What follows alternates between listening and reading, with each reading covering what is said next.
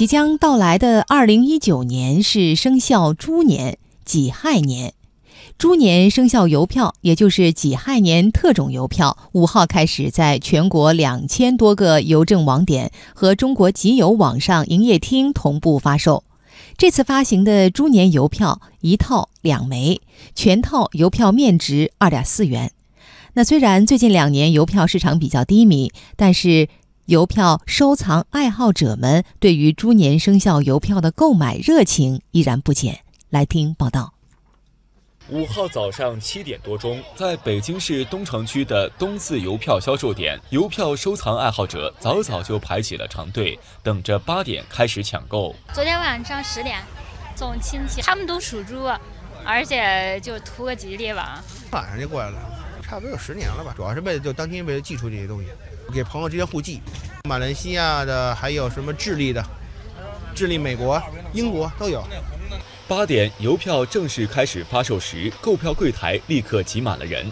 己亥年生肖猪年邮票由第一轮生肖猪的设计者、著名艺术家韩美林设计，延续了第四轮生肖票合家欢的理念，一套两枚，分别名为“肥猪旺福”和“五福齐聚”，面值二点四零元，五百块钱左右。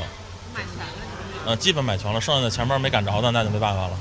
有二十二十四年了吧？印先生介绍，这几年邮票市场虽然比较低迷，但生肖邮票相对较好，加上近两年发行数量的减少，对于后市的价格，他还是较为乐观。八零年的跟八一年的鸡跟猴都比较贵，一张单票大概有个七八千，其他的票基本就是有的比较稳定，就是两三百块钱一张。去年生肖狗票的发行数量在前年的基础上已经缩减了百分之三十，而今年的生肖猪票比生肖狗票又再次缩减了近百分之二十，一些销售点甚至缩减的更多。呃，我们今年呢，等于是一共有一千五百套的票，大概要减少了百分之五十。据介绍，不仅是生肖邮票，二零一九年邮票的总发行量也将缩减不少。二零一九年的。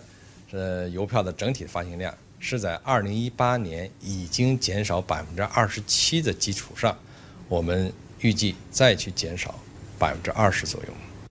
由于猪年邮票套票和小版发行量将达到九年来最低，因此许多上海邮票投资者认为猪年邮票颇具投资价值。